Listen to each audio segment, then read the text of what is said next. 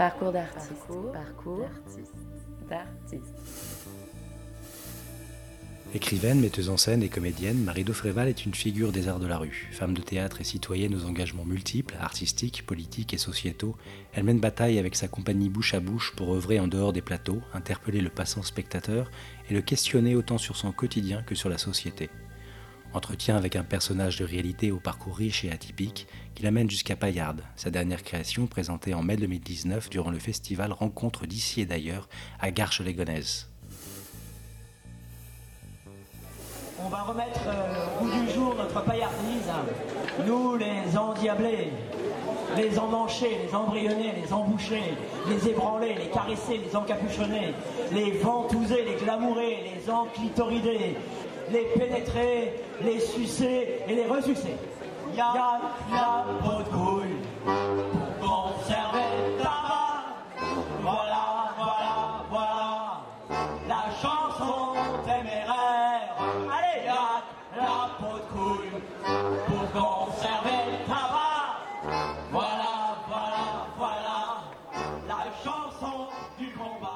Daufréval, on va revenir sur vos débuts. Comment tout a commencé? Comment en êtes-vous venu au spectacle vivant?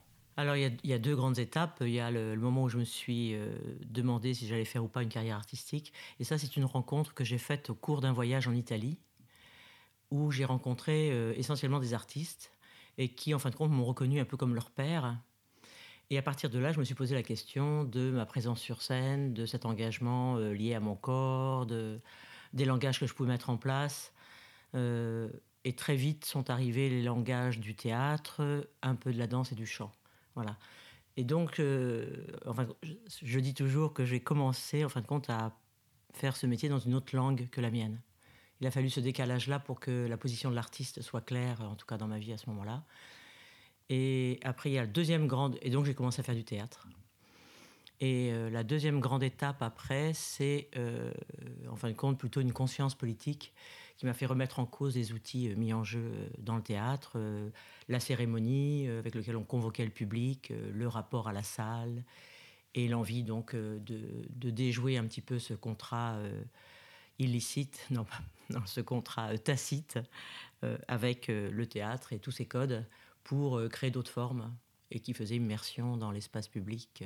voilà. Plutôt, je suis allé plutôt dans un- une forme de théâtre de déstabilisation, d'irruption, euh, de provocation et de décalage euh, profond du monde. Voilà.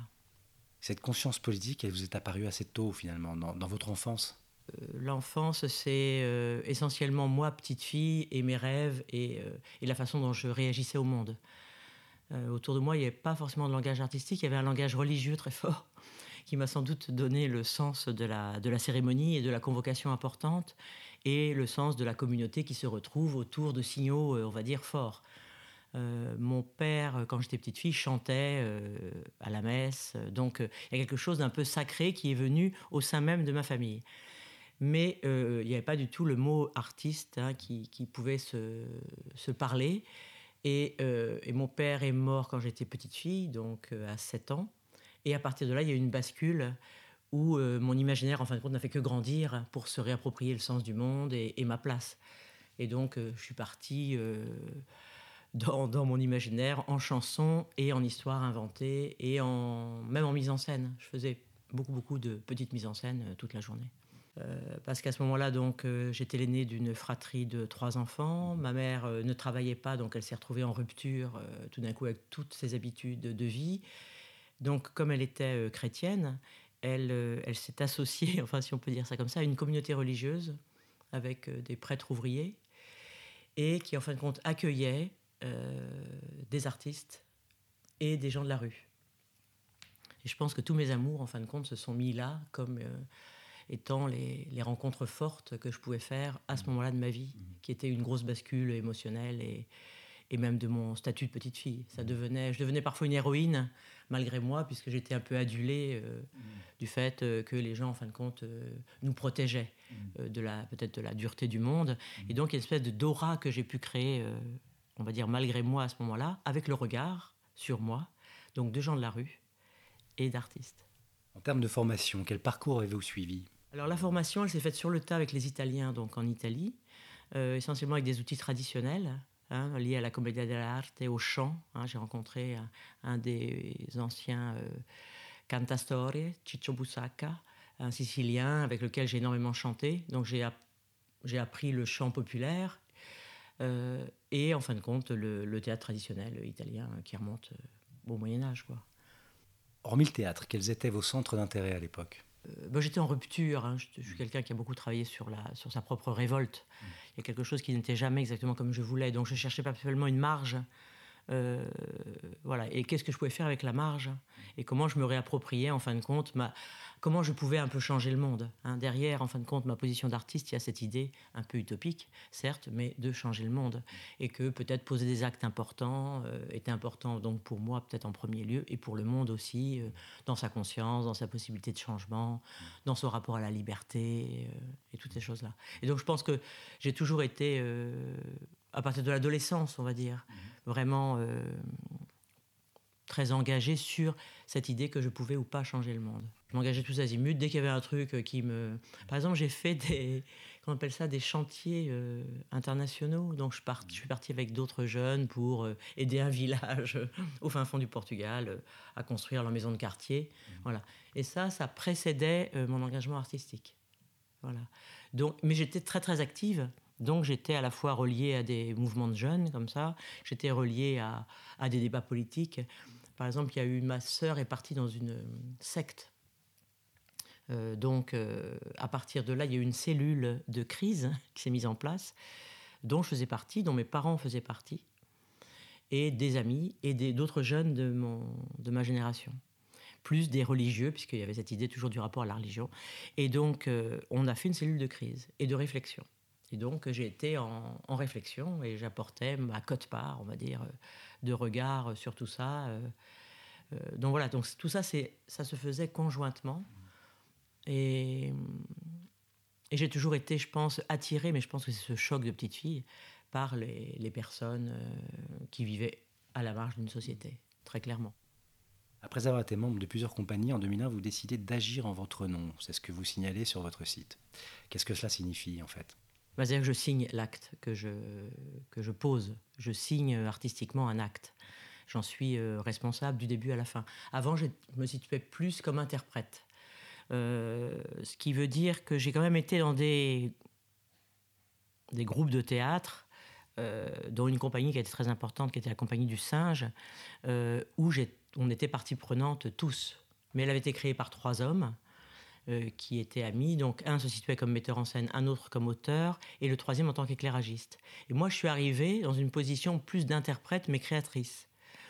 Et on a fait un, comme un groupe informel de recherche. Donc on se voyait euh, deux, trois fois par semaine. On a tourné des films dans nos appartements. On a inventé des tas de formes, euh, enfin des, trucs absolument étonnants. on était en écriture permanente de quelque chose qui, pour nous, s'inventait à ce moment-là. Donc c'est pas tout à fait une position d'interprète. De la même façon que j'ai travaillé beaucoup avec des auteurs contemporains. Et euh, comment dire, à ce moment-là, je, pouvais revoir mon texte, alors qu'il y avait des, comédiens français en général sacralisent le texte comme étant quelque chose auquel on ne peut plus toucher, qu'il faut respecter à la virgule. moi qui ai toujours écrit, je sais très bien que ce n'est pas le cas et qu'on pose un acte à un moment donné, peut-être qu'il sera même limité par rapport à nous-mêmes. Et donc on peut aussi euh, repasser un peu dedans. Euh, selon, euh, selon l'exigence de la création et selon le, surtout euh, ce rapport au monde qui est tellement important dans, dans la prise de parole au théâtre. Voilà. Donc j'étais effectivement interprète, en tout cas c'est ce qui était mis sur ma feuille de paye et c'est ce qui était dit socialement dans le groupe dans lequel j'étais. Et quand je dis que j'ai pris en mon nom, c'est qu'à un moment donné, je me suis dissocié de ce statut-là. Et donc j'ai commencé à dire que c'était mon aventure, mon univers, ce que j'avais envie de, dire. Et j'étais toute seule. Voilà. C'est-à-dire que j'ai effectivement. Euh, euh, je suis partie toute seule sur les chemins de la, de la création en réunissant autour de moi des artistes. Mais il y avait cette idée que je devais arriver toute seule à comprendre plus profondément ce rapport à la création. Vous ne vous sentiez plus assez libre pour créer? Je saturais, sincèrement, de la façon dont j'étais dirigée au théâtre. J'en pouvais plus, quoi. Je trouvais ça euh, formel, inintéressant. Je sais pas, j'étais dans une forme de conscience euh, un peu exiguë, enfin aiguë comme ça. Du, euh, je voyais bien que les dés étaient un peu pipés, qu'on se rassurait dans des objets, donc des objets, bon, et pas très intéressants, qui, n'allaient pas si loin que ça. et donc, bah, forcément, j'étais donc bon, la crise. Je pense que j'ai toujours été un peu en crise, mais là, ça devenait très prégnant. Et cette idée qu'on ne reprenait pas en compte le monde dans lequel on vivait. J'ai l'impression qu'on est toujours en décalage, que le théâtre était très vieux, poussiéreux, euh, que les codes étaient toujours les mêmes, qu'on repassait euh, mille fois dans les mêmes pièces en, ayant l'impression d'inventer quelque chose. Mais or que le monde, lui, euh, changeait à une vitesse hallucinante, basculait dans des, dans des, enfin bon, dans des, je sais pas comment dire, des, des, moments violents, des moments de, de, de d'un rapport difficile à la liberté, au choix, des, problèmes de, continent, d'identité. Enfin, il y avait et que personne, toute personne bougeait. Quoi. Le théâtre restait blanc, propre. Euh, sur soi, que les gens euh, étaient contents d'aller voir un truc, ayant l'impression d'avoir vécu un moment exceptionnel, mais ne changeaient rien dans leur vie, continuaient de, de, de, de, de traverser les mêmes valeurs. Euh, donc il y avait un... En fin de compte, le champ politique, pour moi, c'était trop éloigné du théâtre. Et, et je le pense toujours, hein, soyons clairs. Je pense que le champ politique euh, et le champ théâtral euh, ont quand même du mal à euh, se côtoyer de façon, comment dire, pertinente en tout cas. Voilà. Et, donc voilà, là je suis allé par exemple au Cameroun, là je fais un saut, hein, slack. je suis allé au Cameroun en novembre dernier. J'ai rencontré des jeunes artistes là-bas qui viennent essentiellement du hip-hop, c'est-à-dire qu'ils sont formés au loin comme ça avec une, une culture qui leur semblait être la leur euh, et, qui ont inventé, et ils sont euh, étonnants. Ils vont inventer des choses. Et nous, ici, ben, des fois, on n'invente pas grand-chose. Mhm. Et euh, bon, ne pas se poser la question est comme un gros problème. Donc il y avait ce rapport à la, à la salle, puisque qui dit théâtre dit quand même, à part quelques trucs qui se font en plein air, mais c'est une salle à ciel ouvert, ce code du frontal, de la non-participation du public, de, cette espèce d'inertie plus une chose que j'ai conscientisée à ce moment-là, c'était que le, théâtre, en fin de compte, le, comment dire, le, oui, les salles de théâtre racontaient l'histoire à moitié. C'est-à-dire 50% était déjà raconté par le fait qu'on arrivait dans cette salle-là. Socialement, on avait déjà une place qui était racontée, qui était liée à une histoire qui n'avait rien à voir avec l'expérience d'un spectacle et qui était une expérience de vie et sociale. Donc le théâtre était beaucoup trop social pour inventer. Et, donc, avec mon grand, amour de la rue et de la marginalité, je me suis dit, bon, ben, moi, je vais retourner effectivement euh, dans la rue euh, en, me demandant ce que je peux, euh, moi, créer. C'est-à-dire en ouvrant à nouveau le champ d'expérimentation. voilà, donc c'est comme ça que ça s'est fait. Qu'est-ce qui a motivé la création de votre compagnie Bouche à Bouche en 2009 Alors j'ai commencé à monter mes projets à l'intérieur d'une compagnie qui n'était pas la mienne. Elle, Catherine Hubot, donc était une, compagne que j'avais rencontrée euh, en jouant dans des pièces avec elle.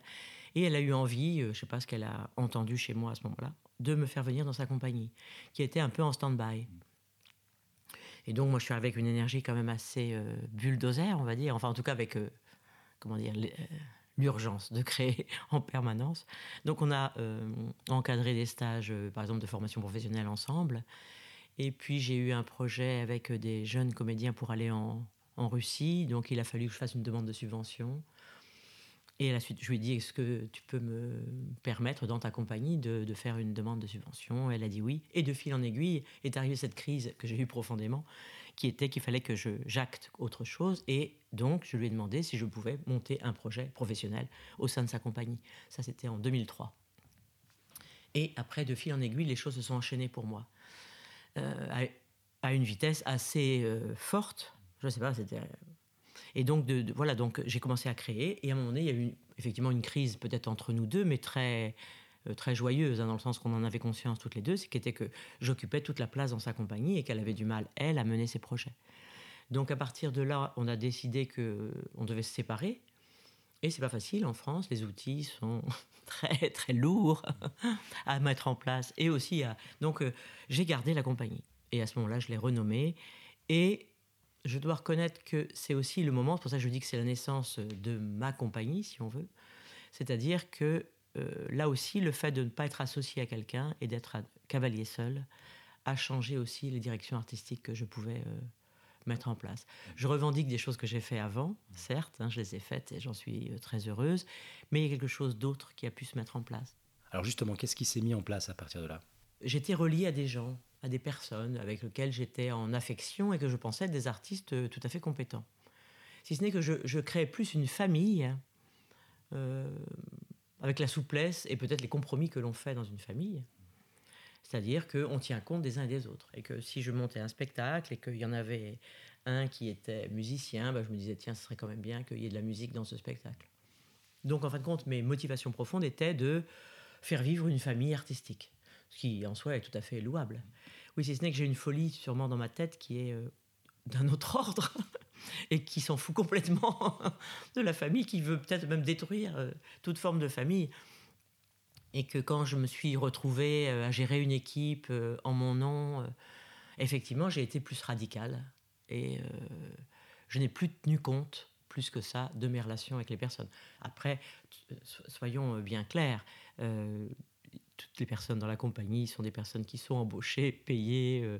le rapport était très clean, mais au fond, ça voulait dire que je pouvais aussi euh, décider de partir sur une île et de travailler avec les oiseaux pendant trois ans, si je le voulais, et que je n'avais rien à dire à personne ni à me justifier. Une question profonde de liberté et aussi de, pouvoir toucher peut-être euh, un foyer un peu brûlant euh, qui est le foyer de la création essentielle, c'est-à-dire la chose incontournable, et que quand on arrive à nommer ça, effectivement, on est dans un rapport à notre profonde solitude voilà. Donc ça fait relationner autrement avec les autres et à poser d'autres euh, actes à nouveau. Voilà. Donc c'est vrai, je suis, euh, je suis parti euh, dans ma tête, hein, c'est-à-dire que si j'ai une intuition, admettons, je décide de, de, foncer avec cette intuition.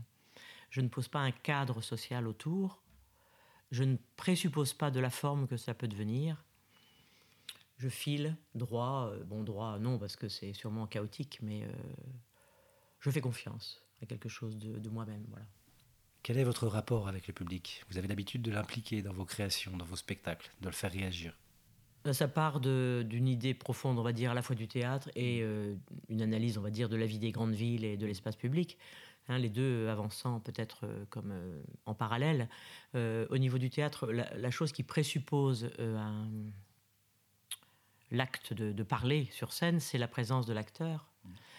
Et, que donc cette présence de l'acteur, cette espèce de, brûlure que peut-être il peut arriver à habiter et à, lui donner la parole, euh, pouvait exister aussi bien, on va dire, euh, en salle que dehors.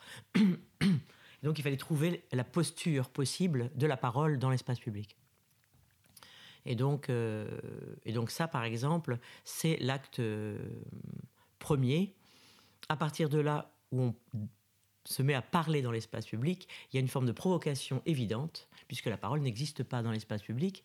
Euh, elle a été, euh, elle, elle, a été, euh, elle existe, elle a toujours existé avec justement bah, le, théâtre de place, le, théâtre italien, voilà, la commedia dell'arte, enfin bon, le, battleur, le, musicien de rue. Enfin, il y, a plein de postures, mais les postures de parole, vraiment, c'est-à-dire d'être lié à quelque chose qu'on dit du monde, non, pas tant que ça. Ça appartient plutôt aux fous, ou à tous ceux qui font du prosélytisme, mhm. hein, c'est-à-dire les opinions politiques et les opinions religieuses. Donc l'artiste n'est pas si identifié que ça dans l'espace public. Donc c'était effectivement intéressant de d'ouvrir, euh, enfin d'activer, on va dire, cette présence-là, de se demander ce que ça voulait dire. Et automatiquement, ça ne peut pas se faire en, frontal, parce que ça, de toute façon, j'avais abandonné la salle par rapport à ça. Mais donc, il y a la proximité. Cette proximité euh, fait que l'acte devient un acte partagé, euh, surtout en rue, puisque le contrat est très rapide et doit se faire de façon très rapide avec toute personne qui se met à écouter. Donc c'est tous ces espaces-là euh, que, j'ai explorés et que j'ai trouvé très intéressants, avec des formes, on va dire, à la fois en fixe, parce que la parole quand même demande un ancrage assez fort pour pouvoir parler. C'est quand même souvent un corps immobile. C'est bon, c'est peut-être sa limite, euh, et, la déambulation. Et donc mon, premier gros chantier, ça a été sur un territoire euh, où j'ai implanté ma compagnie, qui est le sud du 14e arrondissement, de euh, créer des déambulatoires, c'est-à-dire des, formes de presque de, je dirais, de, recherche de l'espace public avec, en lien avec la parole. donc j'ai travaillé sur des millions d'espaces. J'ai créé 15 déambulatoires différents en trois ans. C'était un espace de recherche que je considère en tant que tel. Et, euh, et qui fait que l'écriture se faisait à la fois avec l'exigence de dire des choses du monde et en même temps de trouver comment la ville pouvait faire résonner ou pas des paroles.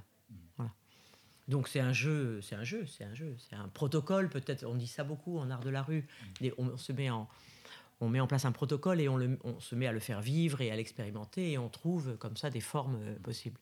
Et donc ce sont des formes éminemment participatives parce que à partir du moment où on est euh, comment dire devant une terrasse de, café, ben, les gens euh, ne sont pas dans leur dans leur quant à soi, ils sont visibles au même titre que la personne qui intervient et donc tout se fait ensemble.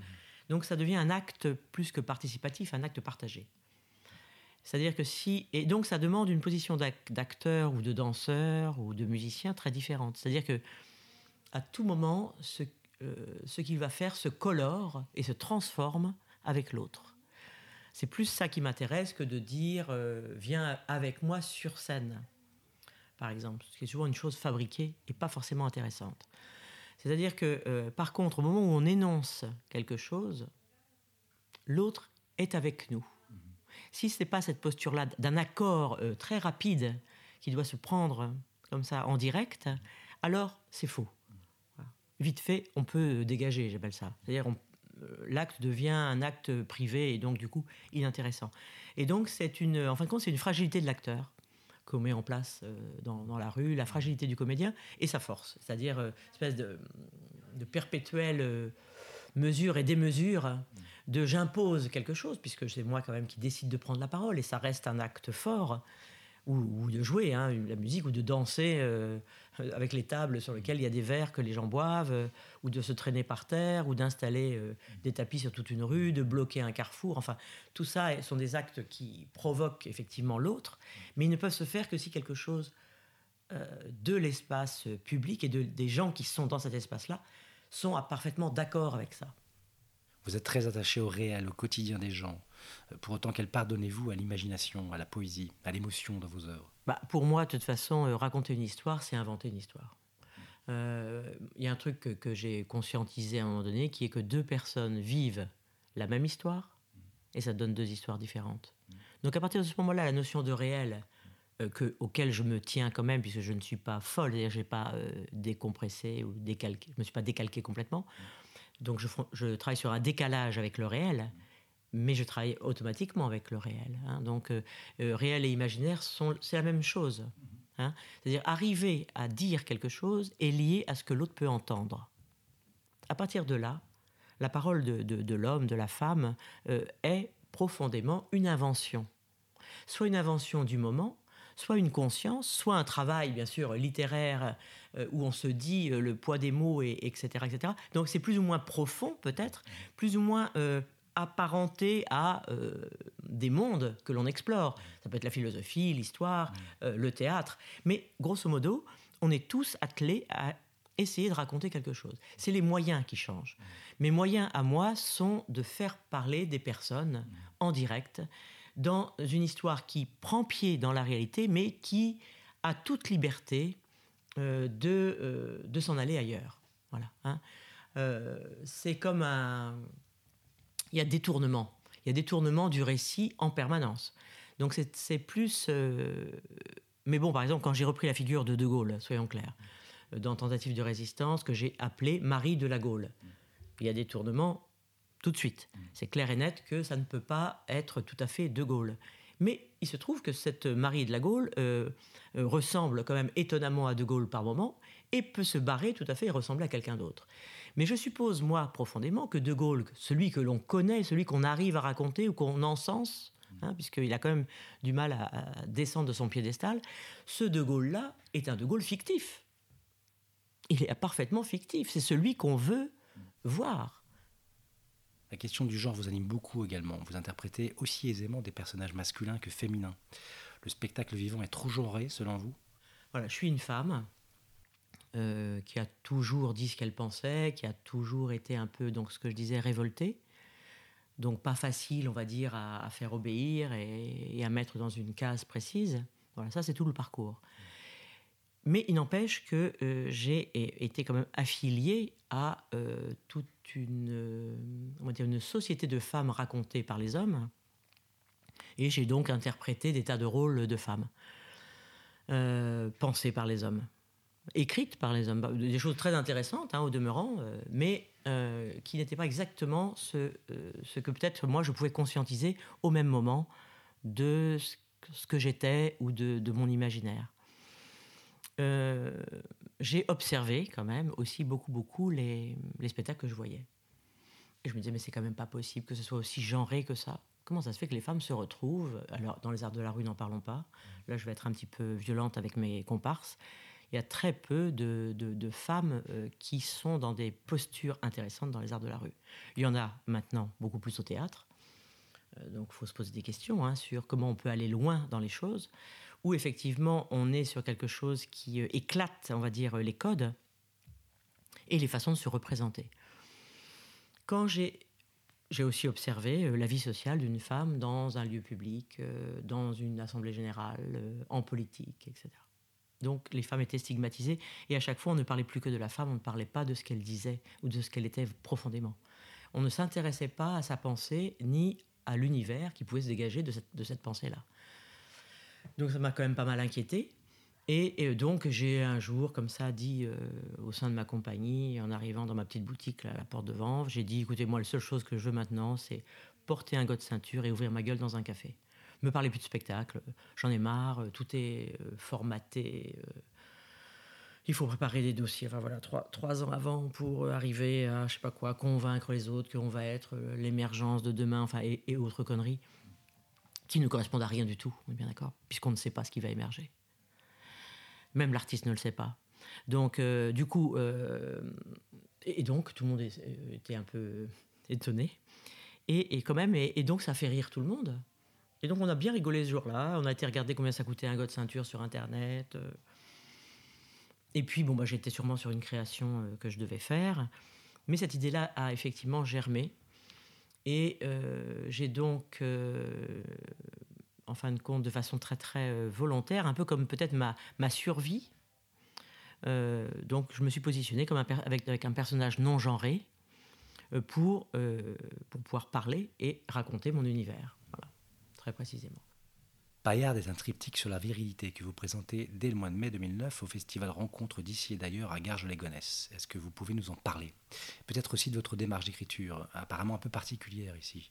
Disons que ben, euh, Tentative de résistance, c'est la première fois que je sors euh, le personnage, euh, enfin, ma posture, hein, attention, non, non genrée. Voilà, pareil sur Tentative d'utopie vitale. Et là, on arrive à la troisième, le troisième volet, en fin de compte, de cette recherche autour de la posture non genrée. Et du coup, je me suis dit, bon, bah, là, j'y vais à fond, du coup, le propos même et le propos de la virilité. Donc, effectivement, j'ai lu euh, toute l'histoire de la virilité. Il y a quand même trois volumes avec des tas d'experts dans tous les domaines euh, domaine de, la peinture, euh, de l'histoire, les Romains, Louis XIV, le Cid, enfin bon, plein de, plein de choses très, très intéressantes. Et donc, j'ai essayé d'écrire, en tout cas une parole qui euh, est en prise avec euh, le monde d'aujourd'hui comme je le ressens. Entre le jeu, la mise en scène, l'écriture, qu'est-ce qui vous anime le plus? Quelle pratique artistique vous excite par-dessus tout? Euh, L'écriture est une chose plus douloureuse mhm. que le jeu. Il y a quelque chose du corps plus archaïque, d'une conscience un peu comme engloutie, vous voyez? C'est-à-dire que c'est assez chaotique l'écriture, voilà, si on veut être très honnête. Parce que n'en fait pas une écriture euh, formelle. Donc il y a quelque chose quand même de, notre tréfonds qui euh, n'est jamais très simple à, aborder. Voilà. Donc euh, par contre, à partir du moment où on a décidé d'écrire, on écrit tout le temps, et donc c'est un peu fatigant, on devient de plus en plus insomniaque, les idées viennent à des moments différents, on doit se retirer du monde. C'est ça, écrire. Donc, et même si j'écris aussi en direct, il en empêche qu'à un moment donné, il faut se retirer du monde. Donc c'est hum, pas forcément confortable et c'est prégnant, c'est en sous-teinte dans ma vie tout le temps. Le jeu est un endroit de péril, de péril c'est le bord du vide pour moi le jeu. Mais j'adore ça. Voilà, je suis là, je suis dépendante. Je suis un peu la, une toxico de, du plateau. Euh, profondément. C'est-à-dire quelque chose se passe là de l'ordre du physique, et je pense que c'est effectivement comme une drogue autre, où effectivement ce rapport au vide, hein, c'est-à-dire à la perte, et où là où on gagne tout en même temps, et où on se transforme, euh, est quand même un endroit assez, euh, assez magique, violent. Hein. Donc la notion de plaisir que pensent qu'ils vont aborder les jeunes comédiens me fait un peu rire, parce que c'est pas du plaisir. Voilà. Le plaisir, on peut le prendre dans d'autres euh, moments. Je pense que manger un bon plat est plus simple pour avoir du plaisir que, d'être sur scène ou de nager dans de l'eau euh, à bonne température. Voilà, c'est très simple et ça peut donner beaucoup de plaisir. Être sur scène, c'est quand même autre chose. Voilà, donc, mais je suis euh, dépendante. Et après, quand je mets en place mes projets, euh, je réunis des équipes. Euh, j'aime vraiment le côté famille. Voilà. Pour finir, qu'est-ce que vous diriez à un jeune ou une jeune qui débuterait dans ce métier? Qu'il se fasse confiance à lui et pas aux autres. Voilà. Euh, il y a une, idée aujourd'hui que parce qu'on a fait telle école, etc., on puisse faire ce métier. Ça n'a aucun rapport. C'est ça le, le, le drame, c'est que ce métier n'a aucun rapport avec la formation. D'ailleurs, ceux qui euh, par exemple, font le conservatoire, grande école nationale, enfin, il y a plusieurs conservatoires nationaux, mais voilà. Euh, il n'y en a qu'un tiers qui continue de faire ce métier. Ce qui veut bien dire que le, moteur, on a un moteur intérieur, on a une, une pertinence euh, qu'il faut découvrir. Et moi, je leur dirais de, ne pas, par exemple, se former qu'en théâtre. C'est une ineptie. Le théâtre est très limité. C'est un champ énorme d'exploration, mais c'est très limité. Euh, il faut qu'ils aillent voir le travail de certains euh, performeurs, il faut qu'ils bouffent, qu'ils regardent les tableaux de Bacon pendant des heures et qu'ils se demandent où est le Bacon d'aujourd'hui. Euh, voilà, c'est qui qui arrive à, dire les choses tout en les transformant à ce point-là, par exemple. où, est la folie du monde? Il faut qu'ils puissent s'y associer à cette folie. Euh, c'est pas un métier de, qu'on peut faire euh, comme ça calmement, je pense. Voilà. Euh, il y a quelque chose de leur foyer intérieur qu'ils doivent comprendre, ou de leur urgence qu'ils doivent comprendre pour se faire confiance. Parce que les autres artistes les reconnaîtront. Les artistes ont ce, nez, ce pif, qui fait que vite fait, on voit si quelqu'un est un peu animé par euh, ce foyer intérieur ou pas. Ou s'il le fait parce que. Voilà, il trouve que c'est un endroit de liberté un peu plus intéressant que de faire une école de commerce, mm. certes. Mais pas forcément. Voilà, c'est ça. dire que c'est le rapport à notre propre liberté est un peu violent en tant qu'artiste. Mm. Il y a un prix à payer de cette liberté. C'est pas qu'il faut se sacrifier, non, parce que moi je suis un peu jouisseuse, donc j'ai pas du tout envie, par exemple, de me sacrifier. J'ai pas, voilà, pas. Mais il y a quand même quelque chose de, la, de notre rapport à la liberté qui n'est pas tendre. Et le monde n'a jamais voulu qu'on soit si libre que ça. Donc euh, c'est ça qu'il faut que, chacun se, voilà, faut, faut comprendre ce que c'est que la liberté des êtres humains et la nôtre propre, et, euh, et pouvoir euh, un peu envoyer balader, on va dire, tout le toutes les normes, quelles qu'elles soient, voilà, ce que j'appelle les bons comportements. Laissez-moi danser. Je suis la reine de la nuit, les yeux en étoile et le rouge au bord des lèvres. Fille de Paname, c'est moi la Piaf et l'ombre de Gréco, et je vais chanter pour embrasser la nuit. Je suis le Piaf, c'est moi Rossa la Rouge, Rossa Luxembourg, la putain de la République, celle qui écarte les Suisses pour laisser le sang s'écouler, celle qui boit pour fêter la fête. Et ces jours de fête, c'est le jour que j'ai décidé, c'est mon procès. Je vais trinquer, je bois sales paroles de messieurs les jurés. Je bois systématiquement pour oublier.